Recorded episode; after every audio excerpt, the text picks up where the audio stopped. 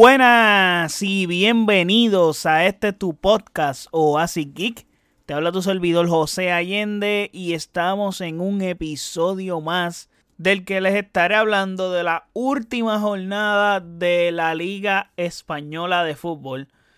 Eh, hubo partido del Barça, so ese es el partido del que les voy a hablar. Así que nada, antes de hablar de lo que estuvo pasando en el partido del Barça y otros resultados en la liga, no olviden seguirme en nuestras redes sociales como OasisXPR, Facebook, Twitter e Instagram. Y de igual forma puedes pasar a nuestro website oasisxpr.com en donde están todos nuestros episodios y todas las plataformas donde habita este podcast. También están nuestros canales de YouTube y Twitch que puedes pasar por ahí y suscribirte. Ok, el Barça mantiene el liderato en liga, eso es bien importante. Gana el partido de hoy y... O sea, con lo justo, saco los tres puntos. Con una formación que Xavi vuelve a sorprender porque rotó. Y creo que es bien importante que haya rotado porque se viene un calendario no tan complicado, pero se vienen muchos partidos consecutivos importantes antes de ese duelo de Europa League contra Manchester United, que Manchester United vimos que estuvo a nada de ganarle al Arsenal en la Premier League y está jugando bien fútbol. Obviamente el Arsenal está esta temporada a un nivel superlativo, eso es otra cosa, pero que el Manchester United le esté compitiendo al Arsenal, que vaya, güey, es el único equipo que le ha ganado al Arsenal esta temporada. Eso es dato importante también.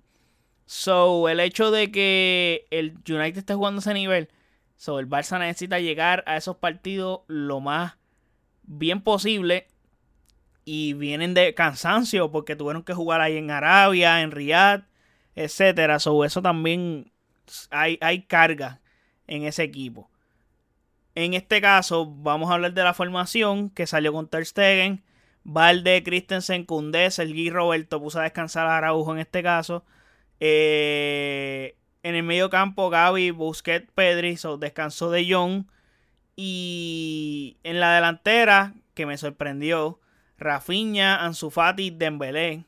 Yo hubiera esperado la famosa línea de 4 en este partido, como en el partido contra el Real Madrid de la final de la Copa. O sea, porque no tenemos ni a Ferran Torres, ahora no tenemos a Memphis Depay porque pues para los que no saben, Memphis Depay el Barça lo vendió al, al Atlético de Madrid. So, ya no pertenece al club del Barça. Y pues eso también es un jugador menos en la delantera. So, salió con esa delantera Rafinha en su Fati Dembélé.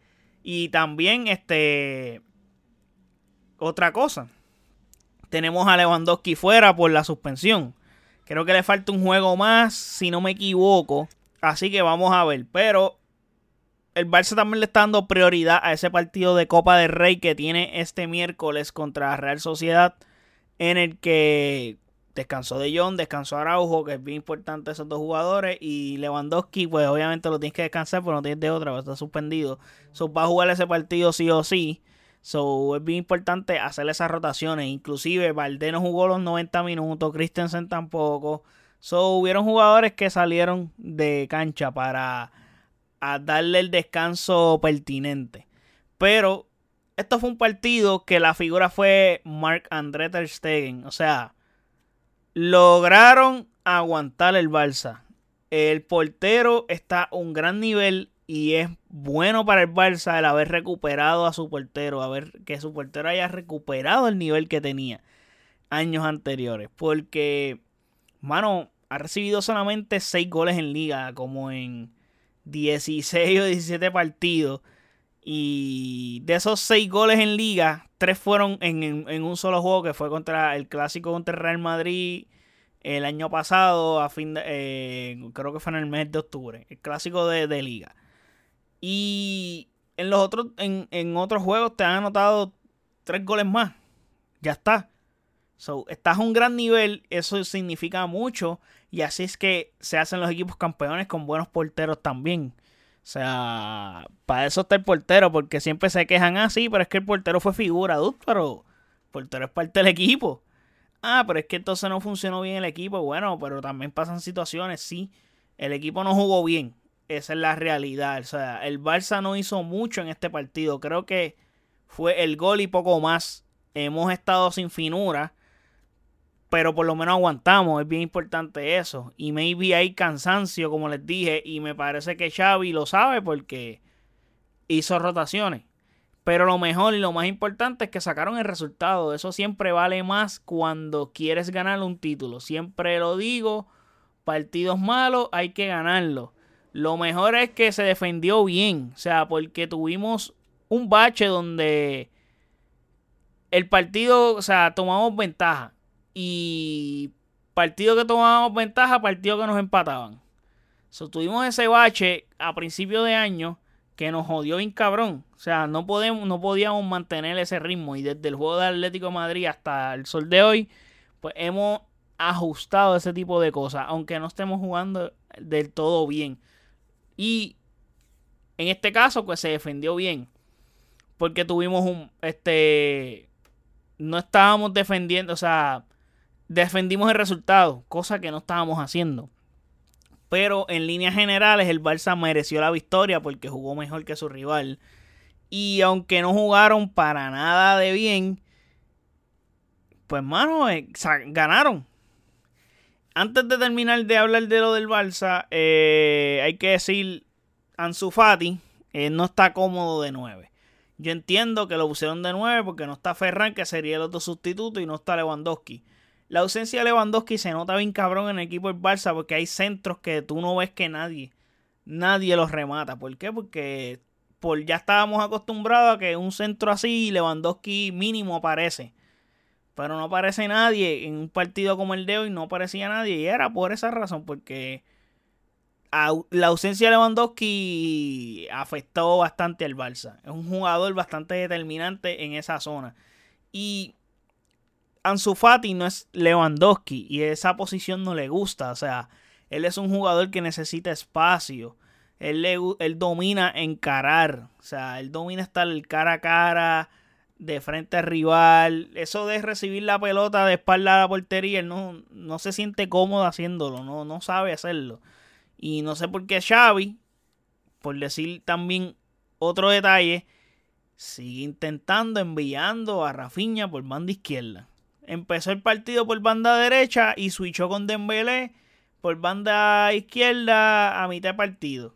Luego sentaron a Rafinha Es que el tipo no tiene pierna derecha. Como dijeron en la transmisión, en un pase que le hicieron a Kessie. Que le dijeron, ¿por qué no, no pateó de primera con la izquierda? Y el otro comentarista le está diciendo a Mario Kempe eh, es que él no tiene él no tiene pierna izquierda, no tiene zurda. Y él comenta, y Mario Kempe, ah, bueno, porque ¿qué pasa? Que si es, recibe la pelota casi al frente de la portería y la bajó con, porque fue un pase bombeado, la baja con pierna derecha y enganchó para patear con esa misma pierna. En vez de tan pronto la bola cayera, patear de primera con pierna izquierda sin, sin, sin acomodar y sin enganchar. Pero pues eso fue lo que pasó y, pues, estoy seguro que con Rafiña pasa lo mismo. Aparte, Rafiña siempre engancha, como les dije, para pierna izquierda. Es zurdo, entonces se le hace más, mucho más fácil romper línea en la banda derecha que en la banda izquierda de Embelé, aunque lo hace mejor en banda derecha, lo puede hacer en banda izquierda, bien, lo hace muchísimo mejor que Rafinha de Embelé, es algo consistente, pero tuvo un buen juego también. So, no puedo restar la Dembélé en ese sentido. Pero el Barça debe de buscar formas de no pasar trabajo en estos partidos con estos rivales. Porque, mano, estos rivales que se te encierran atrás, no es como que tú te enfrentas a ellos una vez de vez en cuando. Tú juegas con ellos constantemente. En liga hay muchísimos rivales que te cierran atrás y no salen a jugar y esperan. So, tú tienes que tener un plan. O sea, no, no, no puedes quedarte con, la posesión haciendo pases y pases sin generar oportunidades de gol. O sea, tienes que tener algo creado para ese tipo de momentos. Porque necesitas ya formas para ese tipo de rivales. Porque constantemente te pasa lo mismo. Te quedas trancado, te quedas sin idea. Y, y constantemente te enfrentas a esos equipos. ¿Qué vas a hacer? Pero nada, hasta aquí llegamos con, ese partido del Barça. Y quiero hablar un poquito del partido de Real Madrid, que fue después, lo estuve mirando así por encimita, no, no lo vi como tal. El Real Madrid hace, tiene un respiro, pero un respiro buenísimo para, para el conjunto de Madrid, en el que gana al Athletic Club de Bilbao 2 a 0 en San Mamés. eso es una victoria superlativa y súper importante. Una victoria que luego de una mala racha te ayuda un cojón. Y más sabiendo que viene partido el jueves de Copa del Rey contra Atlético de Madrid. Y ya mismo viene partido de Champions contra Liverpool. O sea, necesitas volver a caer en ritmo y necesitas adquirir confianza. Eso es primordial. O sea, tener estas dos victorias, porque no solamente esta contra Athletic Club de Bilbao en San Mamés una victoria muy buena para el Madrid, sino la remontada en la cerámica contra el Villarreal, un equipo que el partido anterior que había jugado en liga te derrotó. Y tuviste que visitarlo y remontarles allí en un partidazo, porque el partido fue un juegazo. Y en San Mamé, que es un estadio hostil, difícil de jugar allí, eso es un problema ese estadio. Y es un y Athletic Club es un equipo que está compitiendo por puestos de Champions, no es un equipo cualquiera. O sea, no está a un gran nivel, porque no puedo decir lo que está a un nivel superlativo, pero está compitiendo y está buscando, intentando entrar en zonas de Champions y tiene opciones para estar en zonas de Champions o zonas de Europa. So, un equipo como el Athletic Club pues es difícil ganarle más en su campo con la hostilidad que hay en San Mamé, como les estoy diciendo.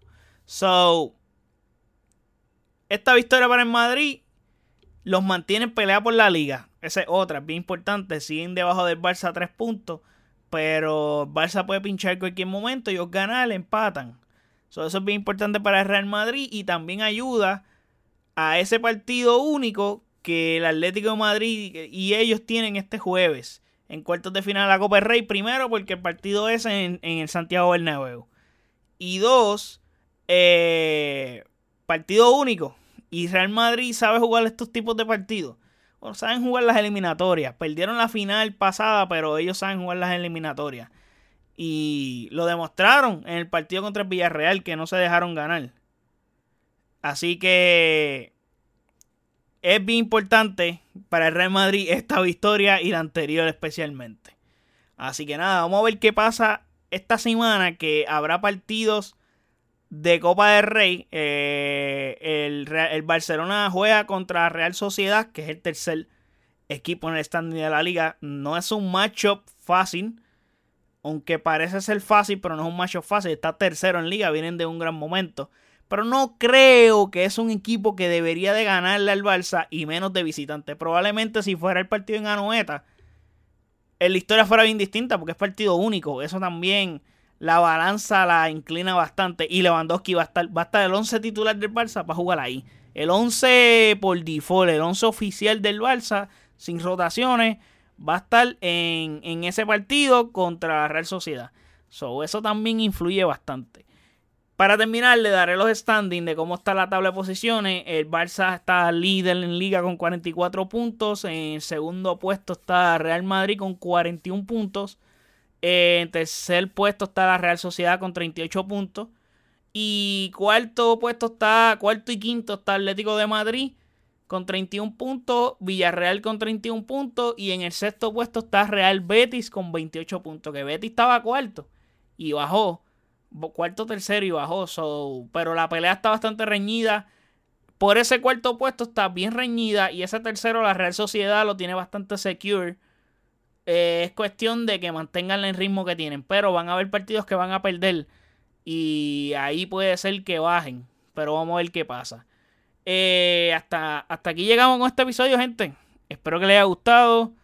Me den saber en los comentarios qué tal estuvo el análisis, si vieron los partidos, qué piensan, qué piensan de los, próximos enfrentamientos esta semana y de los enfrentamientos de liga del próximo fin de semana. Que va a estar bien interesante de cómo está cogiendo ya la balanza se está inclinando. Y solamente La liga está entre estos dos grandes como Barcelona y Real Madrid y el resto está peleándose por puestos de Europa. That's. So, vamos a ver qué pasa. La Copa del Rey nos trajo un buen macho como ese de Atlético Madrid y el Real Madrid. Y a Barcelona no se lo puso tan fácil. Pero tampoco es un duelo que deberíamos de perder, honestamente. Así que nada, gente, no olviden seguirme en nuestras redes sociales como OASIXPR, Facebook, Twitter e Instagram. Y de igual forma puedes pasar a nuestro website oasixpr.com en donde están todos nuestros episodios y todas las plataformas donde habita este podcast. Eh, también está nuestro canal de YouTube y Twitch que puedes pasar por ahí y suscribirte. Así que nada, gente, muchas gracias por el apoyo, se agradece en grande. Hasta el próximo episodio. Chequeamos. Bye.